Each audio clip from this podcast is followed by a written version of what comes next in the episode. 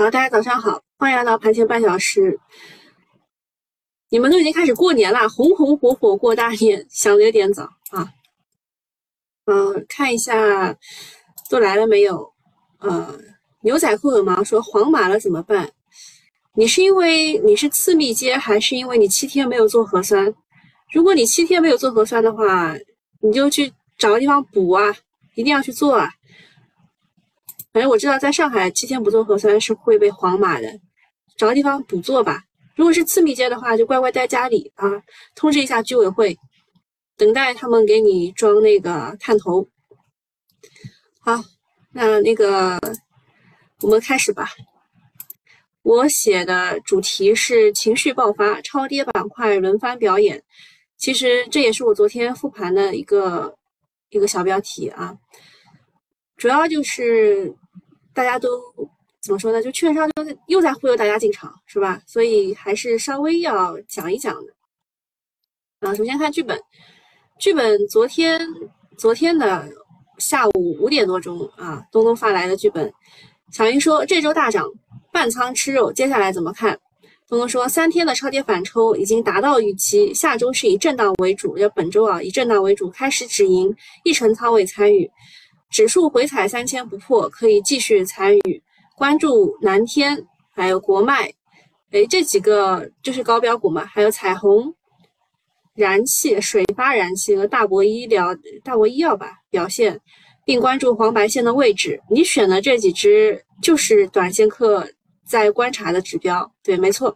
小明说：“哦哦哦，其实我跟东东，我跟东东，其实上周五的时候，就他说下周减仓的时候，我就说周五为什么不减一点呢？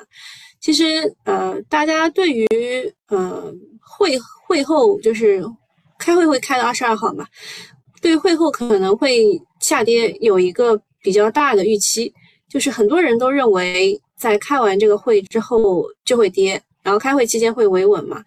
大概是就是所有人都是这么想的，所以我们会有第二层的思维，就是我们比别人要么跑得更早一点啊，要么就是我比别人更坚定一点，那就是看你手上的个股，对吧？啊，东东开始让你们接接直接接力啊，逢会会怎么样？必跌啊，呃。呃，花哥哥这边说，美国的 CPI 数据靴子落地，A 股顺势推高反弹，外资重仓的医药板块则成为反弹情绪扩散的主要方向。反弹进来资金越多，修复行情才能更有赚钱效应。啊，资金的话是周五成交量到八千六，也就是比周四的时候又多了一千三百多亿，对吧？那目前市场在低位量能放大、主线热点等重要的。条件都已充分筑底，这个就是花哥哥的想法，就是因为啊，因为这这其实这一周确实很关键了，就是它能不能筑底成功，就是看这一周了，本周的情况了。但是说周五外围大跌，指数可能会低开，大概率还是机会。呃，讲一下，其实今天会有两场会，第一场是在十点，第二场是在三点，大家注意一下时间点啊。啊，指数这里要直接 V 上去的话，感觉有点难度，但是还得震荡一下。如果是震荡预期的话，目前可以轻指数、重题材、重个股。目前的重点就是在信创和医药这两块。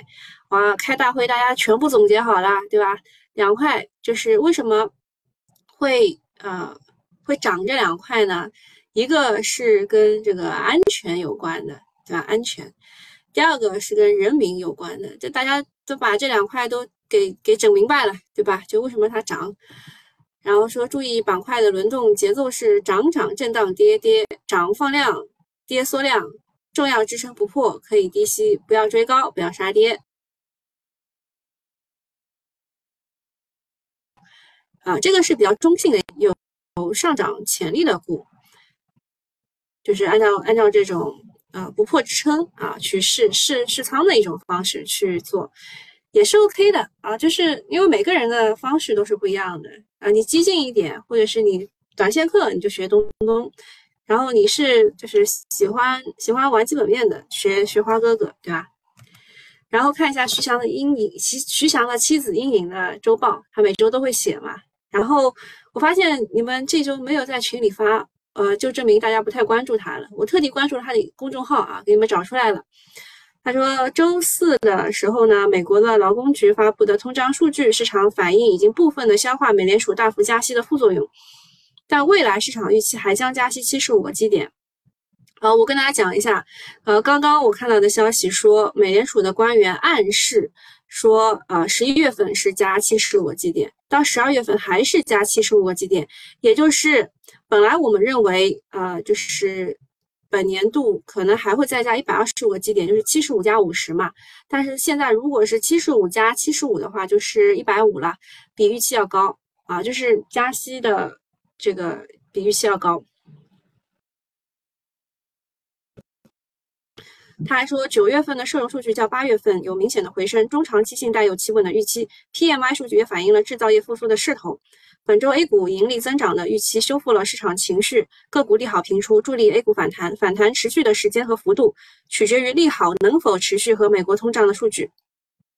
风险是局部疫情风险，还有美联储超预期的加息。嗯，觉得如果十二月份继续加七十五个基点的话，嗯。也不是很好啊，确实不是很好啊。好，下面我们看一下这个券商是怎么忽悠大家的。中信证券，你别看它，就我经常说它不好，但是它人家人家有人啊，然后这个给的消息还是准的。就比如说，他一直在念叨说十月份才会有右侧行情，大家九月份就等一等吧，对吧？那他喊的时候呢，就是大家深套的时候，大家又。又不不会去割肉的时候，然后他十月份确实有反弹了，然后他他十月份的时候就现在啊，现在十月中下旬了，它告诉你 A 股全面修复行情已经启动了，预计将持续数个月。那你你深套的人嘛，你一看就说啊，那就持持续数个月，那就不割肉了吧，对吧？我就我就这个反弹的时候不走啊，然后这个接下来的事情不讲啊，不讲，我我们大会都是好的事，嗯。中信证券研报指出，国内的经济和政策逐呃预期逐渐明朗，欧美加息和人民币快速贬值的压力高点已过，对市场的负面影响逐渐减弱。A 股全面修复行情已启动，预计将持续数月，期间扰动因素或有反复，但不改修复趋势。建议继续均衡配置，积极布局估值切换和景气拐点行业。周末券商一边倒的唱多，先是中信建投说周三的最低点二九三四就是历史大底，然后中信证券说，啊 A 股全面修复行情已经启动，预计压箱持续数月。虽然两大中性都是著名的反指啊，但能不能准一次呢？券商唱多也是能理解的，毕竟都是要吃饭的。今年行情有点惨，前三季度没指望了，大家都寄希望于打好四季度的翻身仗。然后股民能够回点血，机构拿点年终奖，这也不算坏事情。至少机构又有动力去重新抱团了，把指数拉上去了。这个话我不做点评。呃，我个人觉得，就这周末公布的 CPI 同比上涨百分之二点八，是低于预期百分之三的。之前市场预期四季度的 CPI 可能会升到三以上，就是三到三点三之间。对积极的政策会构成一些制约，现在来看这种可能性也是不大了。九月的 CPI 反映出来主要问题还是需求不足啊，需求不足，没有通胀的一些压力。估计四季度的政策还会保持和之前一样宽松的基调。那这两天反弹之后，有几家券商开始唱多，认为市场反击行情已经开启，这种就不用太当真啊，就是我们会。嗯，就会会认为这种的对行情的转折点和中期、中短期的预判没有什么意义。历史上哪家机构能够有足够高的判断准确率吗？从来没有啊！那有什么理由相信他们现在的判断呢？对市场的信心应该来自于长期看好的和充分的风控，在自己足够安全的情况下等待机会来临，不能一涨就给自己打鸡血啊！那目前市场仍然是一个适合买入的区间，想买更低就多等等。想现在买也挺划算，只有割肉不太合适啊。然后再契合一下主题吧，就是情绪爆发、超跌板块轮动轮番表演，就是说一下十月份的事情。十月份其实是机构进行估估值切换的一个关键的节点。就一般来说，十月份之前就是有些机构已经开始行动了，他们会把部分的仓位换到有防御性的板块当中去。以前是放消费和白酒那种比较多，但是白酒这一次是补跌的，因为它之前很强嘛，现在补跌了。那这一次好像仓位都打到医药股里面去了啊，医药和医疗这两块，那就是估值切换的龙头品种后面要盯住了，而且对于业绩带来的极端情绪要充分的认识。对这样，呃，这样就够能够捡到便宜的筹码。就是现在为什么说累啊？就是因为好多公司都是发布了三季报的预告，还有些发了三季报，还有些开始回购，然后累就是累在累在这个要跟踪啊。好，然后周末就是周日，周日对吧？十六号上午十点钟，大家正襟危坐对吧？正装出席啊，去参加了这个。这个报告，嗯，那广发策略对它的一个点评，大家可以看一下啊。然后网上大 V 把它又精简了一版啊，精简了一版，就是这个版啊，说呃六大点，提出未来的中心任务就是中国式的现代化，这是本次大会最大的新概念，就长就给大家读一下吧。中国式现代化中心任务的重要判断。一个是社会主义现代化强国实现第二个百年奋斗目标，第二个是中国式现代化全面推进中华民族伟大复兴，并对重点对中国现代化内涵解释，包括人口规模巨大、共同富裕、物质文明和精神文明相协调、人与自然和谐共生、和平发展五点组成。啊，这个是中国式的现代化。嗯，当然有一些人的解读说是摒弃西方什么那个，你们可以看一看。不重要啊。第二点是高质量发展，扩大内需战略。啊，扩内需的时候，你你就会想到很多事情啊。我们以前是什么什么双循环是吧？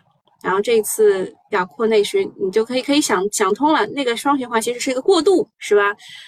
然后内涵提及建设制造强国、质量强国、航天强国、交通强国、网络强国、数字中国。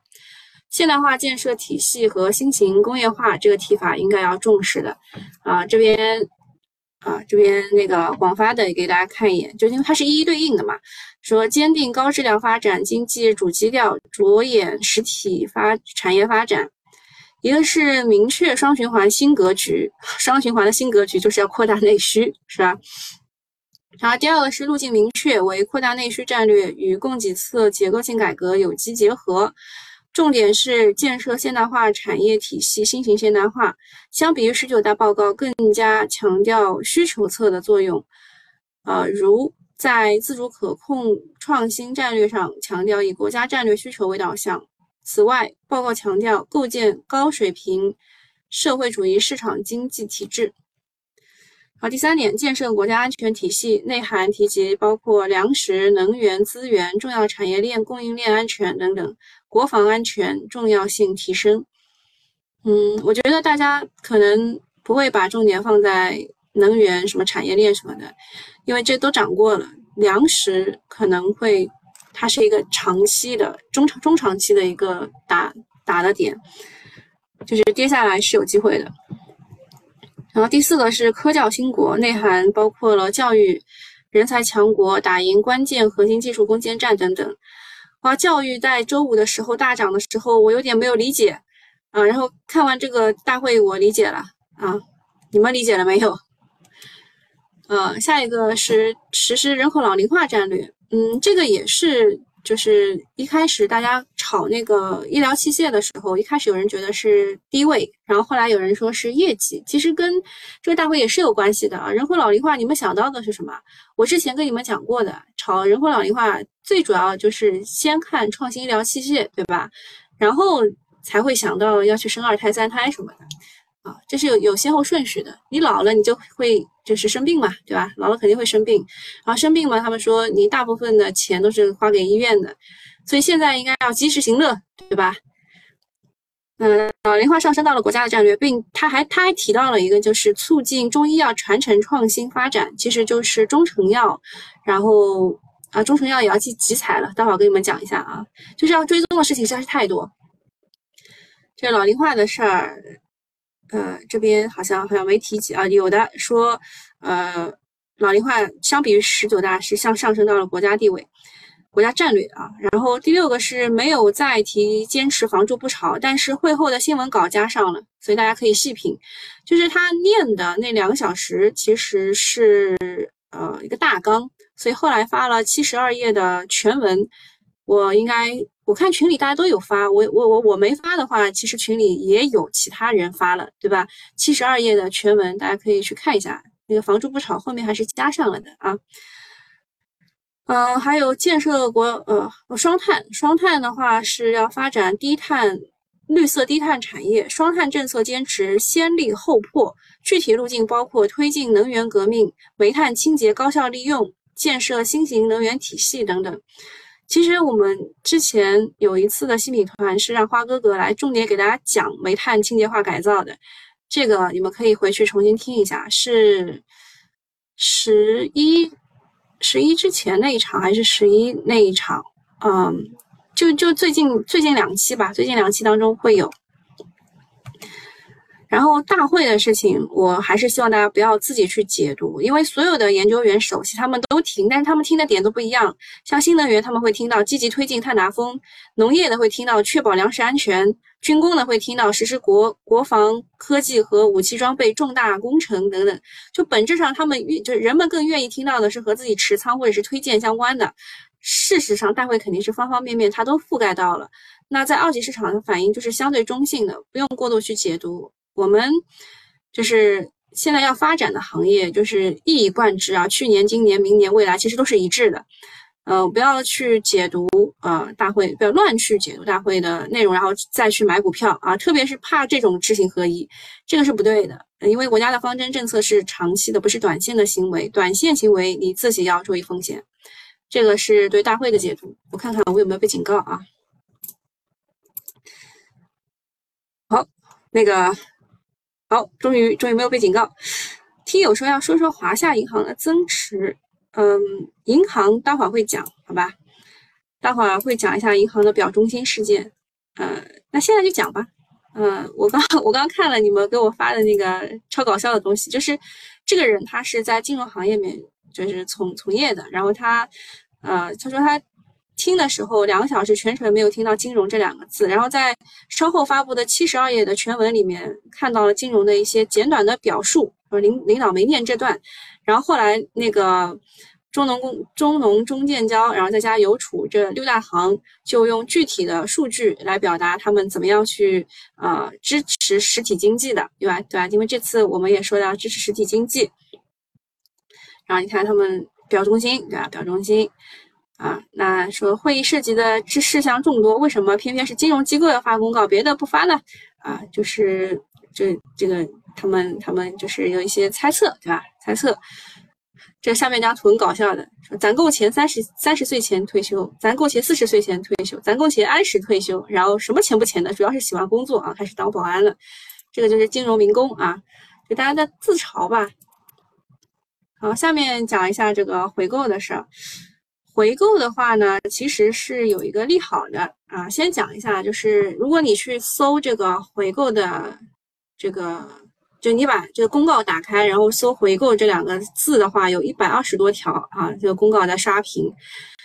那十月十六号晚间，有长城汽车、分众传媒、四川路桥等等多家 A 股的公司都发布了回购的增持公告，向市场传递信心。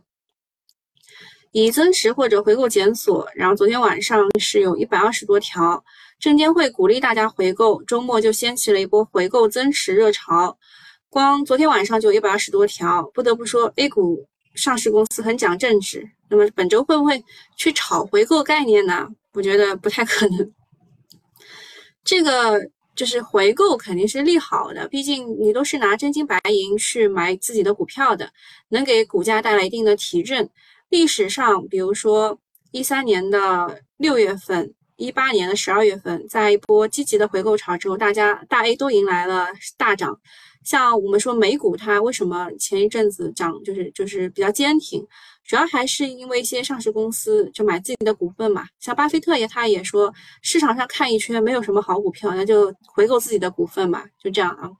那有一点说回购不注销呢，就是耍流氓，尤其是回购股份搞股权激励的，等于是给内部人员送礼啊，就是因为股权的激励价格一般就比较低，必须要改变这种投机和坑股民的事情。另外还有一点就是下降通道当中的票回购也是无济于事的，像平安啊、美的啊什么的，基本上都是无济于事的啊。央行开展五百亿元一年期 MLF 和二十亿七天期逆回购，今日有五百亿和两百一十亿元的逆回购到期，也就是说，它回收了一百九十亿的逆回购的流动性啊。因为平时你们给我的消息都不是够，不是全的，所以我今天自己看啊。嗯，然后说呃，这个平安美的，然后港股的腾讯啊。每家都回购了几百亿，但是股价都跌成狗，所以趋势很重要。下降趋势、下降通道当中去回购，就是有点难。他们只能延缓跌势，但阻止不了下跌。像腾讯，我之前还问大家，你们知不知道它有个别名叫腾三亿，懂吗？就是它只要公司有什么利空，或者是现在不是南非人在卖腾讯的股票吗？南非人南南非人就现在其实想卖也卖卖不太掉啊。呃，你你看，花哥给我的消息是是呃，MLF 五百亿，但你也没有告诉我他这个今年今天有五百亿到期，其实是对冲的嘛，不是利好呀。然后他还回收了一百九十亿的这个七天期的逆回购，所以市场资金他觉得够，所以央行是在收的啊，还是在收的。然后腾腾三亿就是就腾讯，它每天都回购自己三亿港元的这个股票。然后现在腾讯改成腾六亿了，它从十四号开始吧，就已经开始回购六亿了啊，已经。呃，然后这回购的政策我待会儿讲吧，先把这个事儿讲完。呃，证监会研究两件事情，第一个两个利好，一个是降低回购的门槛，就为什么会有这么多人要回购，是降低了回购的门槛。然后第二个是降低外资短线的门槛，这个感觉活水要来了啊！就这两件事情，其实是给市场注入活力的。嗯，这个不复杂啊，就是外资以前是合计超过百分之五，半年内不让反向交易，就是买了不让卖。然后呃，单只的产品持仓不超过百分之五就可以啊，就现在啊，现在的话是单只产品持仓。呃，不超过百分之五随意买卖，然后它也不会被认定是短线交易，不会被监管和罚款。那这件事情其实已经对公募和社保都放开了，现在对外资也是放开，有利于国际资本进入 A 股。截止目前呢，A 股呃外资持有 A 股是二点七七万亿的总市值，流通占流通市值的百分之四点三五，是一个重要的参与者，对市场的影响很大啊。所以这个工具箱里面。其实他是掏了东西的，就是老外别走，白马股春天来了，上证五零该稳住了吧？其实上证五零你认真看的话，就就是虽然上证指数没有跌破四月的低点，但是上证五零是跌破了的，就上证五零不是很稳啊。嗯，就这这个事儿吧，其实是好事儿，但是也只是象征性的意义的事儿。呃，下一件事情是国家的医保局，呃，对啪啦啪啦啪啦，呃，就做了一个答复。说这个暂未考虑将种植牙纳入医保支付的范围，有很多人就在等，说什么，呃，十月十月份可能种植牙也可以进入医保了，啊，但是没有啊，没有。那有人调侃说，周末这个好消息为什么没有医药开医药开什么万人大会？以往一个面积就一个板块大面积的发酵，周末就会有什么万人大会啊，然后一下子下周就会完蛋。那这个。啊，没有开会，两个原因，一个是周五医药起来之后，各让各方都不让开电话会；第二个是大家更关心五年一次的重要讲话，板块热点就降下来了。但是周五医药股的涨幅算是见证历史了啊，通策其实也是涨停的，行业利好也很多啊，说是集采缓和啦，还有一点七万亿的无息贷款的事儿啦，还有昨天会议也提到的健全公共卫生体系啦。嗯，但是如果你细细的去解，就是去看的话，还是还是老生常谈的事儿啊。说反弹还没有结束，说机构进去了，但是不具备这个逼空的条件，短期不要追高。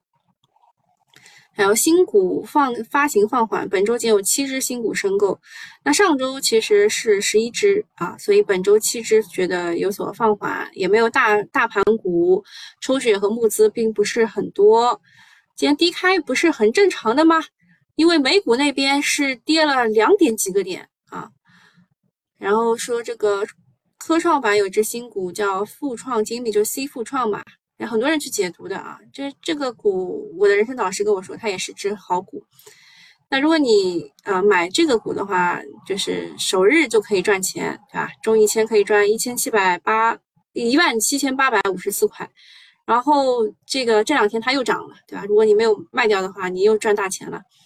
那但是最近半年呢，有两百家新股上市，百分之四十还是在破发当中的，总体还是比较惨的啊，亏损的。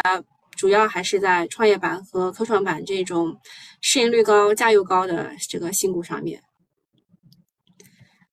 然后说科创板做市商制度啊，就马上要来了，只待发令枪响。现在第一批和第二批十四家都已经准备就绪了。其实就是做市商什么意思啊？就是券商做庄啊，所以啊，他们也知道底牌有信息优势，更容易割韭菜，所以也希望监管能够跟上。那个回回购限制松绑的事儿，稍微讲一讲吧。就是啊，修刚刚修订的那个上市公司股份回购的规则，在征公开的征求意见，重点就是对上市公司回购股份进行了优化。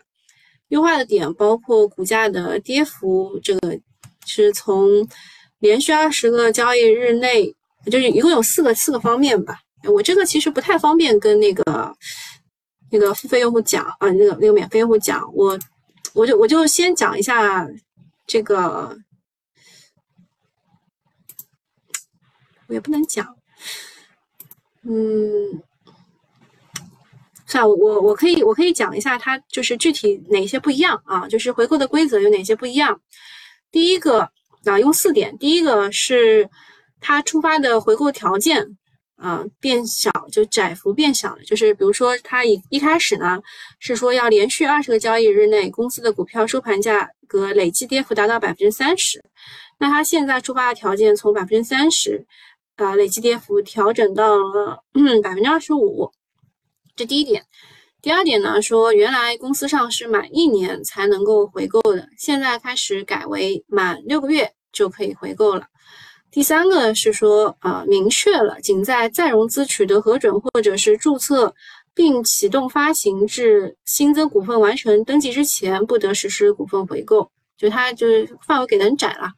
然后第四点说，以前公司在业绩发布的前十个交易日不能回购，现在公司是五个交易日。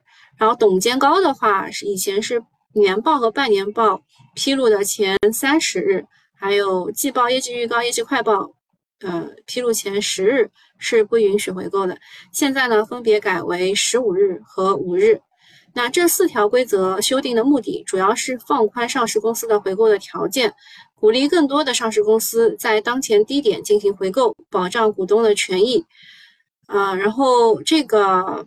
啊，回购的规则发布之后呢，这个周末有一些上市公司也是积极的进行行动。那后面的我真的不能不能再说了啊，我只能给你们看一看，大概是有这些公司啊，这些公司发了回购的这个公告，然后具体的不方便说，看一下现在的整体情况。我刚刚登录的时候应该没有登错吧？怎么就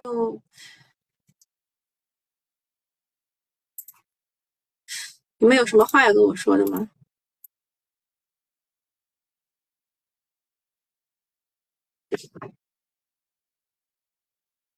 啊，现在医疗保健还是很厉害，还是啊大博医疗。我印象当中，我应该是跟你们讲过的，对吧？大博医疗回到这个位置是没有问题的，我印象中我应该是讲过的。然后为什么医药股还还有这个还有一个利好，我还没讲。嗯，那免费用户就到这里了，好吧，拜拜。好，我们我们继续讲啊，就是刚刚那个回购的话，我把我为什么要开万德，就是我要去搜一下到底是个什么情况。其实呃，真正的只有四十几家，它是已经实施回购的啊，就是四十八家啊，目前已经实施回购了。然后如果你去搜这个回购的披露的情况的话呢，啊，你会发现，比如说这个，我们按发生日来算吧。披露日啊，就就这样也可以啊。就是分众传媒、韵达，然后水晶光电、氧化集团，就这这一些吧。这些你看啊，有董事会预案，有股东提议，股东提议就是还远着呢。股董事会预案稍微好一点啊，董事会预案就是时间会稍微的，就是比较比较好一点。然后有一些就已经开始已经有回购了，对吧？你把这个往下拉。你会发现其实也就是五十家左右，好，五十家左右。好，这是回购的事儿。然后就是我刚刚说的那个，为什么医疗还会还会继续涨呢？呃，首先是跟这个创新药有关的，就有以前就是上一次的新米团的时候，有人来问恒瑞医药的嘛，我就说这个创新药确实就是它。花了十年十亿美元下去，结果你一年就把它集采了，然后就对吧？就人家赚钱也赚的不够，然后就导致他不能够继续再投入研发。那其实医保局也是看到了这个事情，他现在释放利好，说创新药企药品的新增适应症可以简易续约，简易续约无需重新谈判。就以前的创新药企业呢，药品如果新增适应症的话，想要。纳入医保的话，需要进进行和新药一样的传统谈判流程，周期长，材料复杂，尤其是医保谈判降价幅度会很高。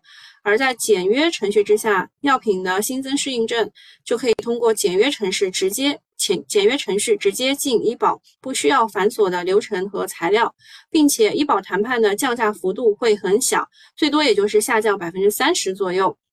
这个一旦快速落地，无疑对创新药企是一个大利好。尤其是恒瑞这种创新药的龙头，周五就直接有一个涨停，带动了医药、医疗、CRO 这些板块大幅的修呃修复。然后另外一个就是采购的事情，设备采购，一个是教育方面的，一个是医疗方面的。那周末的电话会关于教育和医疗的是比较多的，但是呃这些说这些话的都是一家之言，并不是呃就是所有的人都这样认为的。那教育方面的话，说是，呃，低息贷款覆盖的产品品类是仪器、理工类、光学类、建筑类、生命医学类。然后各地的各各高校响应国产政策，优先采购的是国产仪器，后面的采购计划会有一定的透支，尤其是高端的仪器。然后第三类说质谱仪采购的金额比较大，无论无论是生命科学还是医学都采购比较大。还有一个是共聚焦显微镜采购的金额也比较大，也是进口仪器为主。然后医疗相关的话说带来的行业增量比较难测算，增量主要是来自于原本不太急需的设备采购和原本没有想严格没有到严格呃置换周期的设备采购。有些医院反馈本来就有采购的需求，只是资金的来源发生了变化，也就是有这个低息贷款啦。然后第二点是，由于医院的采购设备装机有一定的时间差，因此预计此次贴息贷款相关的订单落实到厂家，收入会逐步从今年的四季度到明年的上半年逐步体现。然后有一个利空是跟中成药集采有关的。那集采是从二零一八年开始搞的，而中成药集采是从去年才开始试水的。它的难点有两方面，第一个是它比化药更难统一质量标准。化药就是成分比较固定，而中成药的原材料来自于产地、自然环境条件等多重影响，生产和成本不太稳定。第二个难点就是它很难统一的。统一产品标准，它讲究的是配方，微量的配方差异可能会导致成为不同的产品，因此中成药很多独家的产品，而集采的本质就是通过团购的方式去砍价。如果一样东西只有一家厂商生产，那显然砍价力度就会下降。比如说，它这一次有四十二个这个进入集采的东西，但是比如说像什么华禅素口服液和华禅素片。那只有华润三九旗下的子公司金蝉药金蝉药业独有的，那它砍价起来就不太方便了。还有复方血栓通胶囊是众生药业独有的，而且众生药业又是之前那个社保它重仓的，还加仓了。还有这个藤黄健骨片是方盛制药独有的，像中成药集采就比较温和吧。然后中成药集采的不同，就是从前面两次湖北和广东的集采结果来看，它的平均降幅只有百分之三十到四十，相比于化药的百分之五十以上的降幅，中成药集采比较温和。当然也有过百分之八十到九十的这种降幅，就是大家都有的，不是独有的。那这一次的集采有一条稍有不同的一点，就是。采购周期内未选中产品纳入联盟地区监控监控管理，医疗机构采购未选中产品不得超过同采的百分之十。也就是说，你如果药企不参加，也别指望院外有多大的市场，算是变相激励企业去参加集采啊，就是降价。这个就当个谈谈资来看吧，就是因为中成药就集采挺温和，而且医医疗都是之前都跌过了。下面做一下产业的跟踪，啊，比如说光伏组件这一块，就是为什么周五的时候它有反弹，主要是周五中午的时候，美国停征了进口太阳能组件双反关税的消息，否则这个周五下午的时候，新能源这一块抽水会更严重，因为大家都会跑去信创和医药这两块，呃，医药和医疗这两块。那关于这个组建关税停征的消息，其实是六月份就政府开始介入了，希望说东南亚关税能够停停收两年，就是二十四个月，然后到昨就是上周五才正式的下发说，呃，确实可以停了。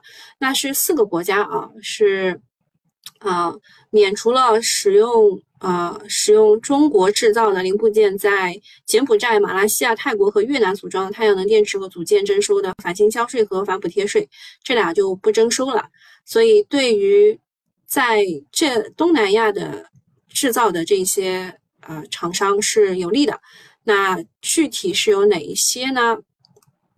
啊，比如说是呃组件企业，像金澳、隆基。然后说四季度光伏是装机旺季，明年全球是可以到四百七瓦。我给大家看张表格，像呃这个上面是组件，下面是电池片。那组件这一块的话，是隆基是在马来西亚有一吉瓦，越南有七吉瓦，金奥在越南有三点五吉瓦，天合光能在越南和泰国都有，还有金科能源、东方日升。阿特斯对吧？这些都是在有的，然后电池这一块，隆基、金奥、天合也都有的，所以对于他们来说是一个利好啊，是一个利好。但是这个利好就是已经等了很久了啊，等了很久了。下面关于硅料的情况说一下，就是现在光伏为什么下游都不是特别好，主要就是上游这个硅料的价格一直都没有降。那之前就是说四季度肯定会降，但是。就出了点问题啊，第一个是，啊，最大问题是在内蒙、银川、新疆疫情对于硅料、硅片它有影响，啊，它硅料可以正常的生产，但是影响的是运输，啊，所以。就一个是运输啊，然后除了运输之外呢，还有就是部分的硅料新玩家实际的生产速度是慢于预期的，导致的结果就是十月已经过半，硅料依旧在高位震荡。目前市场预期要到十二月份硅料价格才会见顶回落，啊，然后需求端的话说这个供大于求，供大于求，价格下降。然后硅料价格是从下游环节降价开始向上传导的，啊，那么就可以看硅片的价格，但是硅片价格也是在上涨的。然后银由于银川要戴口罩，啊，就是疫情的关系，导致整个行业链对硅片有一定的减产，现在行业就开始缺硅棒了，就那个那个行。就是那个产业链带还记得吗？硅料，然后后面是要做成硅棒，硅棒切片以后才是硅片，对吧？所以现在开始缺硅棒，因此硅片价格还会再坚挺一段时间，而硅片坚挺导致硅料还会进一步的坚挺。大家记得记一下这个，就是产业跟踪当中的数据，就是以前大家认为四季度，也就是从十月份开始，硅料价格会下降，但是由于疫情的原因啊，运输方面呢，还有生产速度方面啊都没有跟上，所以硅料价格是会在十二月才会才会见顶回落啊，硅料价格十二月才会见顶回落啊。这个反正之后有问题，我会就是有有跟踪的话，会及时的跟大家讲。尽管光伏板块整体估值并不贵，但是低估值并不是买入的理由。价格上涨还需要催化，就是硅料硅料降价，后面产业链才会跟着涨。现在硅料不降，后面的产业链也不会跟着涨。这个其实跟锂矿是一样的，锂矿就我们都知道它会会跌，但是锂矿的这个很多是 PPT 锂嘛，对吧？就是没有挖出来。锂矿，所以供需还是错配的，所以锂矿价格在高位，锂矿的就锂矿的股票的价格其实也没有大涨，但是它的下游的东西，就是什么动力电池啊什么的也都很差。那锂矿跌了，动力电池就会涨；硅料跌了，然后组件呐，然后这个呃电池片啊也会涨。所以就是现在要盯的就是上游，上游什么时候降价，对吧？啊，我觉得我讲的很清楚了啊，就是如果你实在是不懂的话，你可以花钱进九九八的群，我把我把那个九月份我们讲光伏那条产业链的东西发给你，你应该就能懂我刚刚讲那那趴是什么什么意思了。好，我们去看一下现在市场情况，我现在机床制造是是第一名了，啊，这是高端制造啊，高端制造，航空，摩托车。生物制药、IT 设备、化学药、医疗保健啊，就是已经就是已经怎么说呢？他他都已经已经那个走好了啊，都已经走好了。我当时还跟他们说，我想买这个，就是在科创当中，就是在。在这个科创当中呢，我选的第一个肯定是南天信息，对吧？然后南天信息昨就是周五涨停的时候，第二个选的是科创信息啊，然后是中国软件，然后是中科江南。好，那没什么事儿，我们今天就到这里了，好吧？大家回去消化一下，拜拜。